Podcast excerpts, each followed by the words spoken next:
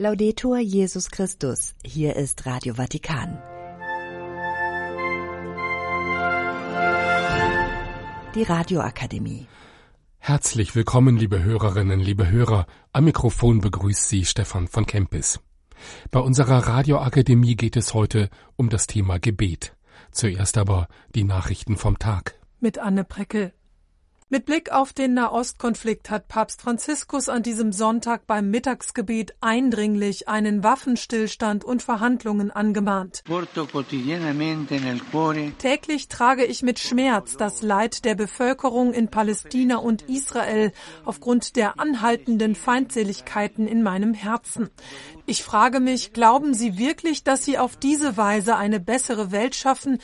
Genug, bitte, lasst uns alle sagen, stopp, bitte, aufhören. Basta, per favore. Ich fordere die Fortsetzung der Verhandlungen über einen sofortigen Waffenstillstand im Gazastreifen und in der gesamten Region, damit die Geiseln unverzüglich freigelassen werden und zu ihren sehnlichst erwarteten Angehörigen zurückkehren können und die Zivilbevölkerung sicheren Zugang zu dringend benötigter humanitärer Hilfe erhält. Am Samstag hat der vatikanische Außenminister Erzbischof Paul Richard Gallagher bei einer Konferenz in Ankara mehr internationales Engagement für ein Ende des Gaza-Krieges gefordert.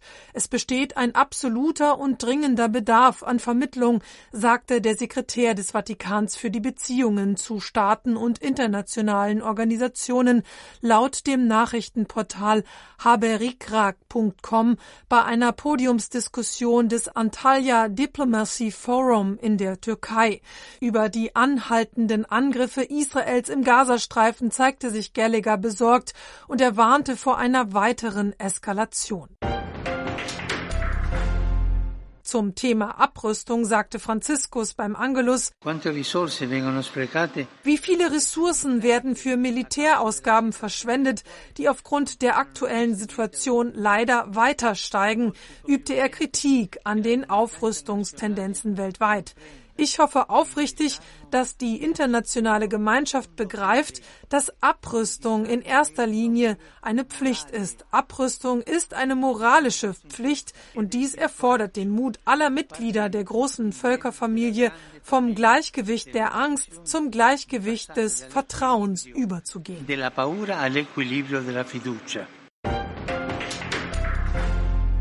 Das waren die Nachrichten.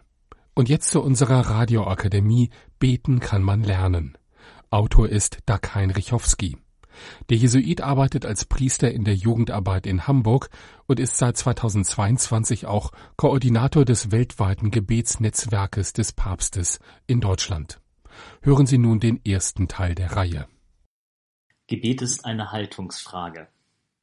Eine der bekanntesten Zeichnungen Albrecht Dürers wird betende Hände genannt und zeigt zwei leicht erhobene Hände, deren Innenflächen aufeinandergelegt sind.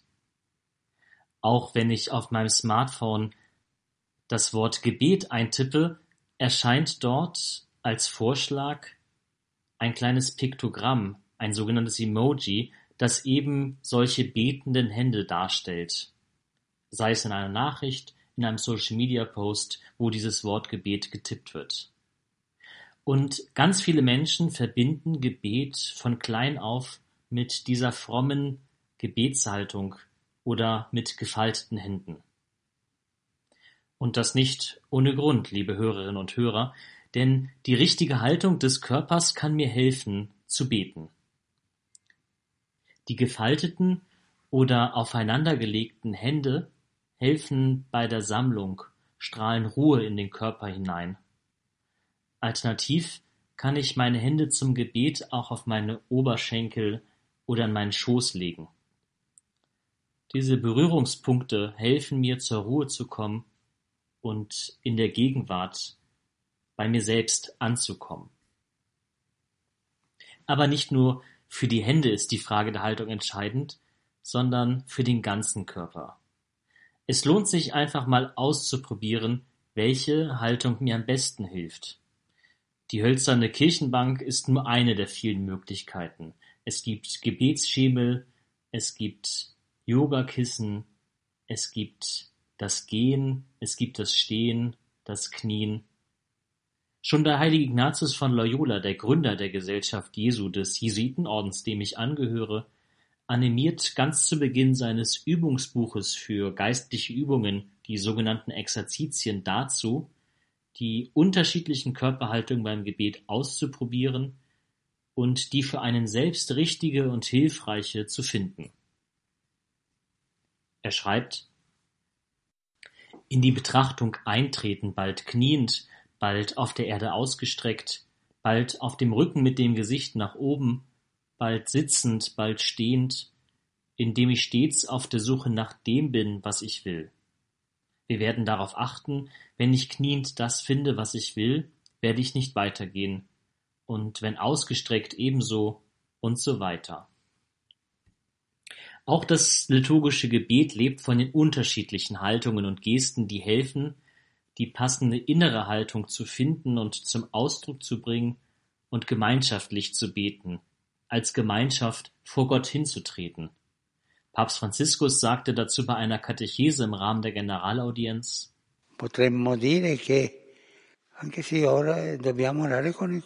Wir könnten sagen, dass wir auch mit dem Leib beten müssen.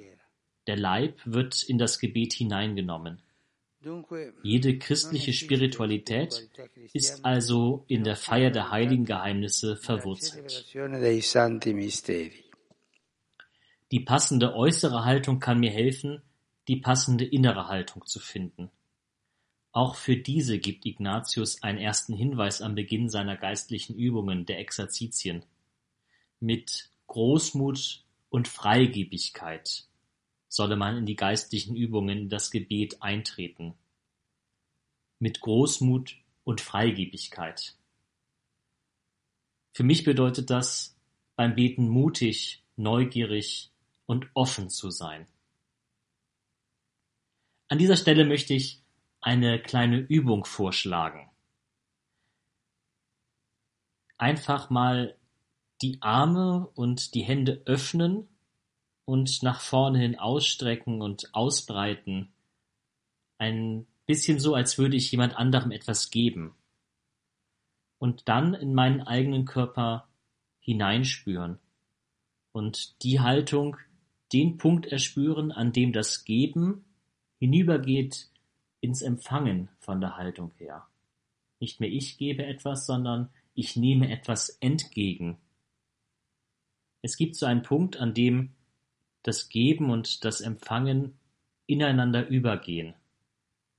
Eine Haltung der Offenheit und Aufmerksamkeit, eine Haltung des Gebens und Empfangens, in gewisser Weise eine Haltung des Dialogs, der Begegnung.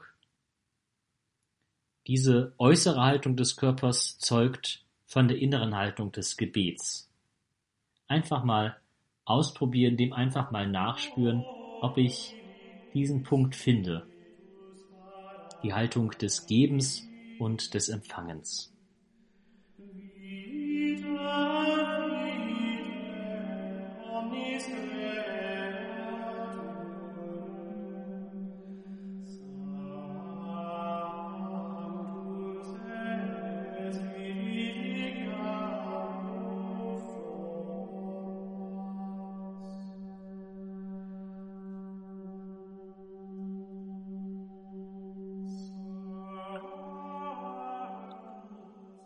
Die innere Haltung, sie bereitet mich dann vor auf die Begegnung mit Gott, führt mich hinein in die Beziehung. Noch einmal Franziskus. Il peggior servizio che si possa rendere a Dio e anche all'uomo è di pregare stancamente. Der schlechteste Dienst, den man Gott und auch dem Menschen erweisen kann, ist es müde zu beten, aus reiner Gewohnheit. Beten wie die Papageien. Nein, man betet mit dem Herzen. Das Gebet ist der Mittelpunkt des Lebens. Wenn das Gebet da ist, dann wird auch der Bruder, die Schwester, sogar der Feind wichtig. Ein alter Spruch der ersten christlichen Mönche lautet so, selig der Mönch, der nach Gott alle Menschen wie Gott betrachtet. Wer Gott anbetet, liebt seine Kinder. Wer Gott achtet, achtet die Menschen.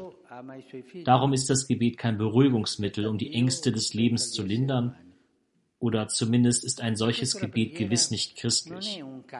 Das Gebet weckt vielmehr das Verantwortungsbewusstsein eines jeden von uns. Das sehen wir deutlich im Vater Unser, das Jesus seine Jünger gelehrt hat. Piuttosto la preghiera responsabilizza ognuno di noi. Lo vediamo chiaramente nel Padre nostro che Gesù ha insegnato ai suoi discepoli. Die innere Haltung, die mich ins Gebet führt, lehrt Jesus uns im Vaterunser.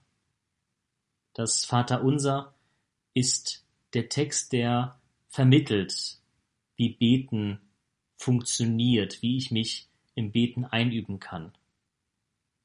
Gebet ist Beziehung.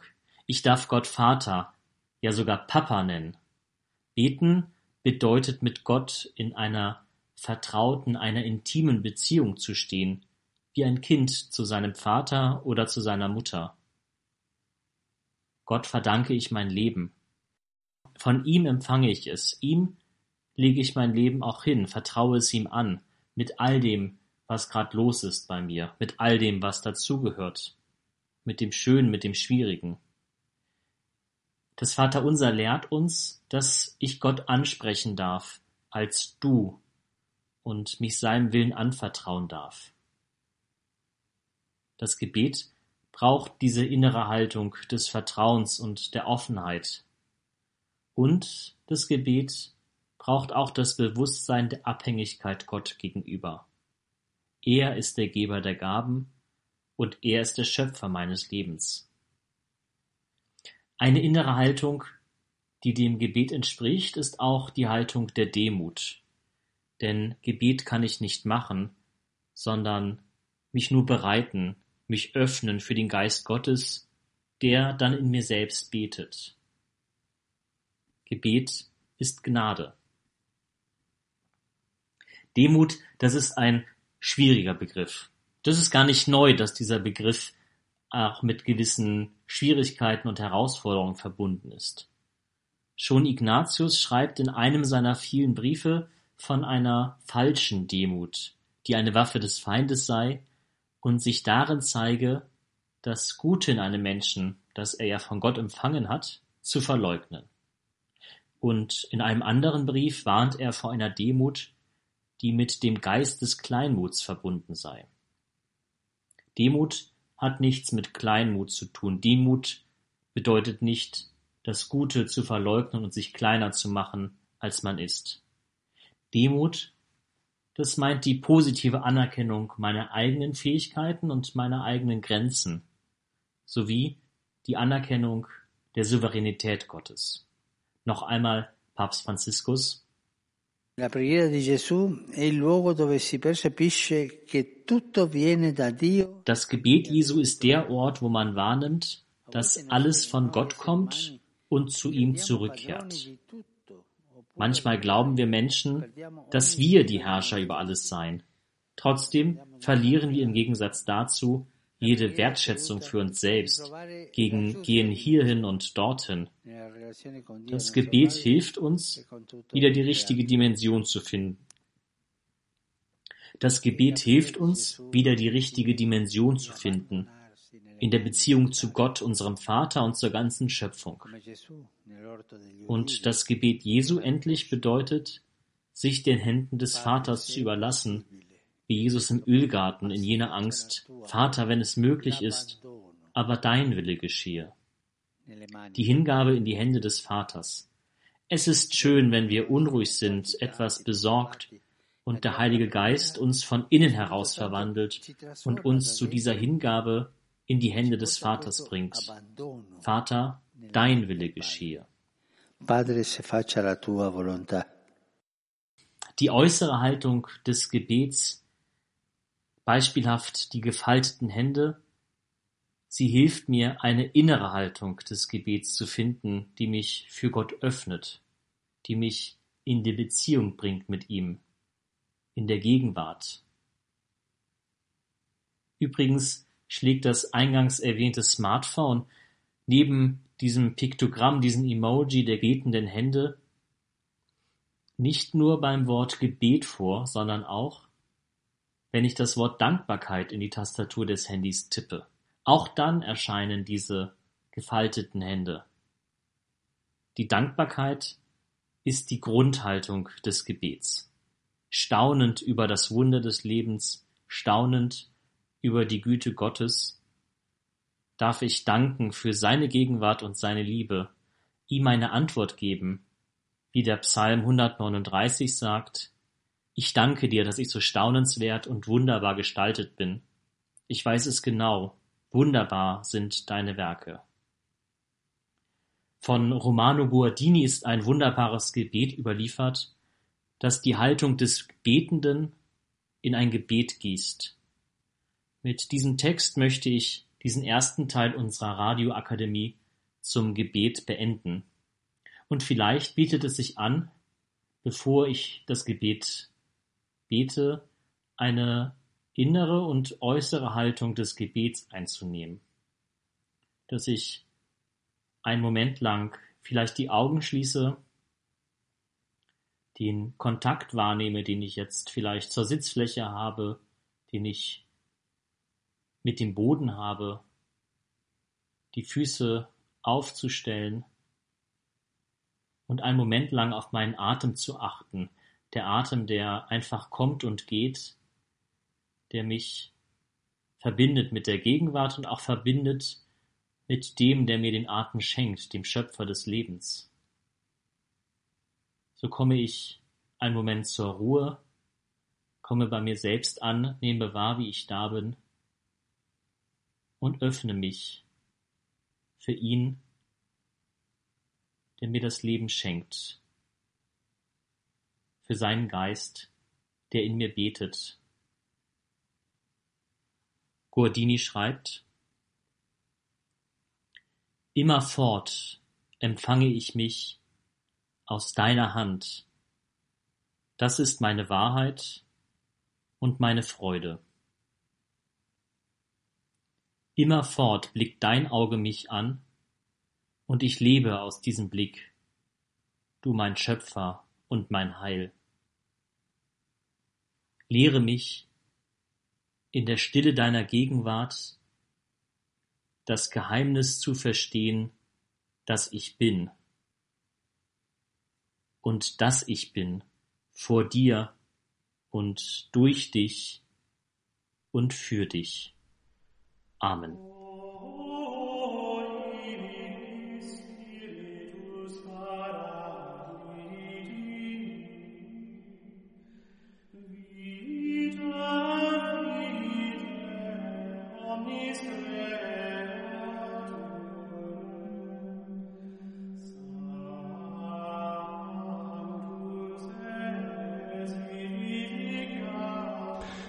Das war der erste Teil unserer Radioakademie Beten kann man lernen von Jesuitenpater Dag Heinrich Hofsky.